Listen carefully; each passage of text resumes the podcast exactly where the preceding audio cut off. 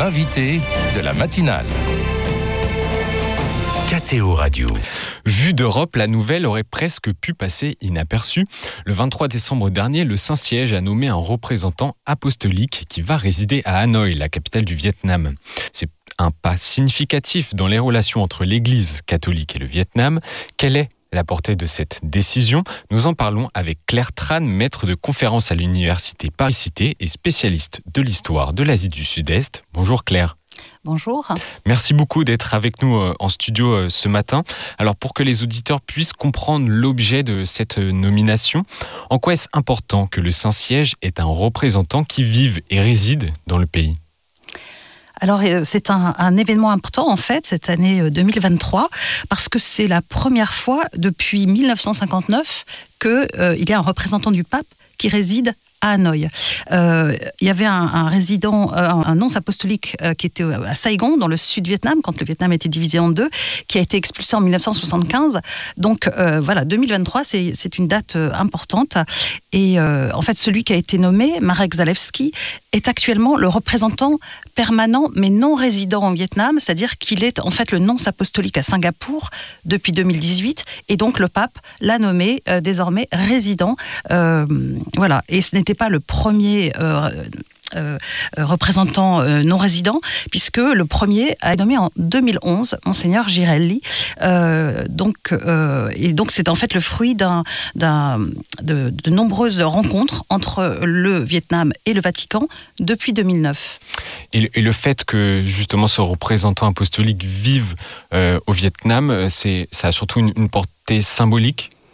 Euh, bah, c'est, euh, euh, comme je vous le disais, c'est la première fois depuis, depuis plusieurs décennies qu'il soit présent. Et on peut dire que c'est le premier pays communiste en Asie mm qui a un représentant du pape permanent. Alors, je, dirais qu'il y a un autre pays, c'est Cuba, euh, puisque euh, Cuba a un représentant, euh, un nonce apostolique, même depuis 1975, et que les trois papes, depuis Jean-Paul II, ont été à Cuba. Donc ça, c'est un cas particulier. Mais pour l'Asie, c'est la première fois qu'il y a un en tout cas pour l'Asie euh, communiste, c'est la première fois qu'il y a un, résident. C'est un pays communiste. Hmm. Donc, euh, donc euh, c'est, ça qui est historique en, réalité. Et, j'imagine aussi, on, imagine que ça montre un, réchauffement des relations justement entre le Saint-Siège et le, et le Vietnam qui a été entamé depuis plusieurs années et qui se concrétise peut-être aussi aujourd'hui?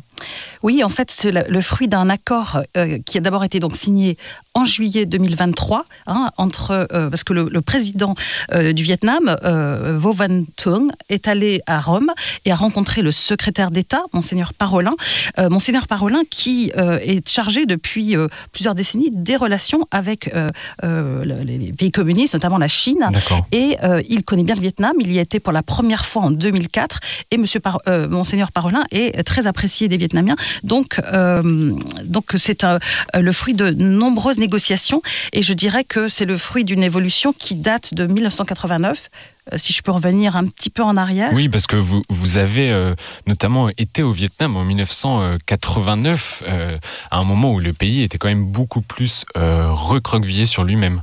Oui, euh, en effet, on voit une très grande différence entre euh, la situation en 89 et aujourd'hui, euh, puisque en fait 89 marque l'ouverture du Vietnam après 75, quand le Vietnam a été réunifié, c'est devenu donc un pays communiste sur la totalité du pays et très lié à, l'Union soviétique en réalité, puisqu'il était déjà en conflit avec la Chine. Ils ont des relations compliquées. Et après l'occupation du Cambodge euh, euh, en 1979, euh, le Vietnam a été mis au banc des, nations. Donc pendant très longtemps, on va dire presque 15 ans, le Vietnam a été mis, a été isolé. Et donc en 89, avec la chute du mur, etc., le Vietnam s'est trouvé dans une situation difficile et a finalement suivi le modèle chinois aussi d'ouverture. Et donc quand j'y suis allée, c'était vraiment le, tout tout début. Et, et en réalité, c'est la visite de Monseigneur Etchegaray en juillet 89 qui va lancer ces, ces, relations et ça va se développer de plus en plus à partir de ce moment-là. Et c'est lié en fait à un contexte économique, parce que le Vietnam s'ouvre, parce que c'est une crise économique très dure, puisque les relations avec l'URSS deviennent difficiles. Et en fait, une des raisons, c'est la loi de Bill Clinton en 1998 qui lie toute relation économique avec la liberté religieuse. Donc les Vietnamiens veulent absolument s'ouvrir économiquement, avoir des relations avec les États-Unis entrer dans l'OMC, c'est des, raisons économiques. Mmh. Hein. Et donc, comme euh, les Américains euh, sont vraiment très importants pour leur entrée dans l'OMC, eh ben, ils vont peu à peu, progressivement, euh, avoir des, une situation religieuse meilleure, pas seulement pour les catholiques, hein, en général.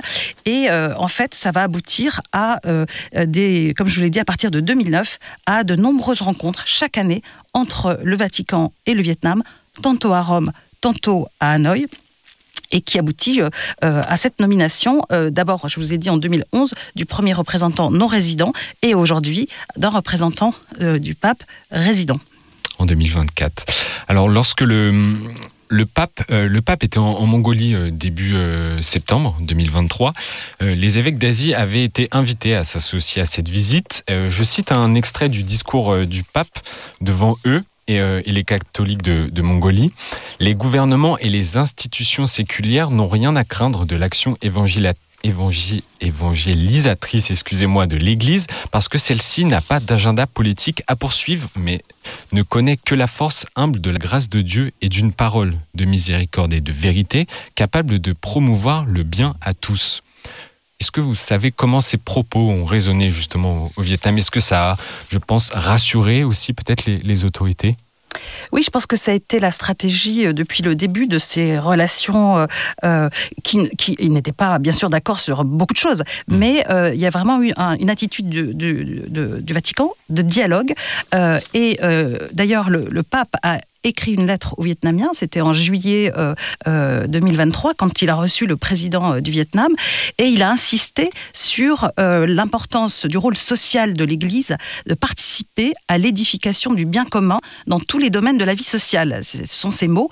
Et il a ajouté que s'agissait d'être de bons chrétiens et de bons citoyens dans le cadre de la légalité. Donc en fait, euh, voilà, il, veut bien montrer que euh, les, catholiques sont euh, en vocation à être actifs dans la société au niveau social, mais on reste dans un pays communiste. Hein, c'est le Parti communiste qui a le monopole du pouvoir. Hein, et, tant que les catholiques ne contestent pas cette réalité, voilà, les, catholiques ont été depuis ces, on va dire, deux décennies extrêmement actifs dans le milieu social euh, dans beaucoup de domaines. Je peux développer un peu plus si vous le souhaitez. Alors que vous, vous, parlez justement de, du rôle social des, euh, des catholiques euh, au Vietnam. pour autant, je crois qu'ils ne sont pas très nombreux, ils, sont, ils restent minoritaires au Vietnam. Oui, alors le, les Vietnamiens, les catholiques vietnamiens sont, représentent 7% de la population, c'est-à-dire environ 7 millions sur une population qui est de 97 millions d'habitants. Et donc, euh, c'est une minorité, mais une minorité très active, et puis une minorité euh, relativement importante. Si on compare avec la Chine, la Chine, c'est 1%. Euh, alors, le, pays en Asie où il y a le plus de catholiques, c'est les Philippines, plus de 80%. Mais en réalité, euh, bien que le Vietnam est le cinquième pays euh, le plus catholique en Asie, c'est en fait le troisième en termes de pourcentage, puisque après euh, les Philippines, ce sont les Coréens du Sud, qui est un peu plus de 11%. Donc c'est une minorité très active, effectivement. Et quels sont les, enjeux pour cette Église, justement l'Église catholique au Vietnam? Quel est l'impact espéré de, de l'amélioration de ces relations diplomatiques concrètement pour les catholiques vietnamiens? Euh, alors, je dirais euh, juste, euh, pour venir sur le, comment on est arrivé à ce résultat, c'est le résultat de trois acteurs. Bien sûr, d'abord, bien sûr, la, diplomatie vaticane, qui depuis 1989 a été très dans le dialogue avec le gouvernement vietnamien. L'action des, Vietnamiens, comme je vous l'ai dit, qui, bon, au début, c'est des, raisons économiques, mais finalement, ils y trouvent un intérêt aussi de montrer leur ouverture et de s'associer avec les, catholiques dans leur rôle social. Et le troisième acteur, c'est l'Église du Vietnam. Hein, c'est oui, l'Église locale est les mêmes. C'est l'Église elle-même. Euh, ils sont euh, en fait habitués depuis. Euh, on va dire 1954, et puis ensuite 1975, à être pragmatique et à euh, bah, dialoguer, essayer d'avoir de, des, des, une situation correcte pour les, les catholiques. Et elle s'est surtout développée, je vous l'ai dit, après 89. Et euh, un exemple sur leur rôle dans la, question sociale, c'est la réouverture de Caritas en 2008, euh, qui a été très importante. Et depuis, les catholiques sont très actifs. Dans, il y a régulièrement des catastrophes naturelles avec des typhons, des inondations. Les catholiques aussi euh, sont très actifs dans euh, la gestion des, drogués, des malades du sida, hmm. les handicapés. Euh, et par exemple, pendant le Covid, le rôle de l'Église a été très souligné pour les, pour les plus pauvres. Et donc, ça, ça a été vraiment un élément qui a permis aux catholiques de se faire respecter par le, gouvernement, hein, de dire on est actif dans le milieu dans le domaine social et autre chose qu'ils ont su obtenir aussi, euh, c'est une plus grande liberté euh, d'enseignement pour le clergé. Euh, quand j'étais au Vietnam pour la première fois en 89. L'aspect éducatif aussi. Alors, aspect d'abord éducatif pour les prêtres. je voudrais ah, pour les prêtres, oui, Pour les prêtres, puisque en 89, tous les séminaires étaient hmm. fermés. fermés. Et aujourd'hui, on a euh, euh, plus de 3000 séminaristes qui sont dans 11 séminaires dans tout le pays. On a à peu près 8000 prêtres et beaucoup de, prêtres euh, et de séminaristes vont étudier dans le monde entier. C'est un des pays en Asie où il y a le, plus d'étudiants dans le monde, que ce soit en, Europe, aux États-Unis, en Asie aussi, aux Philippines, Taïwan. donc on a une, une liberté d'études. Il y a même un institut catholique entre guillemets, qui a été créé en 2016, qui forme principalement les étudiants à la théologie. Euh, mais il y a aussi beaucoup d'autres choses qui, qui, sont, qui sont loin d'être, euh, voilà, qui peuvent être améliorées, et la présence euh, du représentant permanent peut y contribuer. Le pape François a parlé lors de ses vœux euh, aux ambassadeurs le, 8 janvier dernier de l'évolution positive des, relations, on en parle depuis le début. De fait, qu'attendre durant cette année 2024 donc justement, euh, cette présence euh, du représentant du pape peut être importante. Euh, cette question de l'enseignement, justement, cette ouverture, c'est pour les prêtres, mais pas pour les écoles. Il faut savoir qu'en 1975, lors de la réunification du Vietnam, les catholiques, l'Église avait beaucoup d'écoles.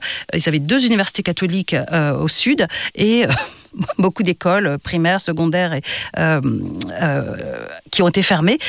et donc, l'enjeu aujourd'hui, c'est d'avoir des, des, des, écoles. C'est pas du tout le cas. Pour l'instant, il y a juste des religieuses qui on, travaillent dans les écoles pour les, les, tout jeunes enfants, mais pas d'école primaire ni secondaire et encore moins d'université. Donc ça, ça va être un enjeu parce qu'il y a une demande et donc on espère aussi pouvoir développer ça un peu plus. la deuxième chose, c'est qu'il y a euh, eu non seulement les écoles qui ont été saisies par le gouvernement communiste, mais aussi des questions des biens de l'Église. Ça, c'est très compliqué. C'est pas seulement l'Église catholique, c'est beaucoup d'autres religions. Et donc ça, ça euh, ça va pas se résoudre euh, très facilement. Et ce sera au cas par cas. Donc le fait que le, représentant du pape soit basé à Hanoï va permettre de traiter les choses de manière concrète au niveau local, hein, puisqu'il aura le droit de signaler auprès du gouvernement central des problèmes hein, de, de ce type. Donc ça, ce sera important. Et je dirais une dernière chose, la visite la visite du, pape qui a été, il a été invité euh, euh, au moment de, peu avant Noël par le président à venir au Vietnam. Ça, c'est un événement majeur hein, parce que les catholiques l'attendent depuis longtemps. Vous avez parlé des différentes euh, visites du pape en Asie, en Mongolie, hein, et donc à chacune de ces visites, j'étais en Thaïlande au moment où il est venu là, et il y avait des délégations de, de catholiques vietnamiens. Donc ça va être un événement important pour l'année 2024.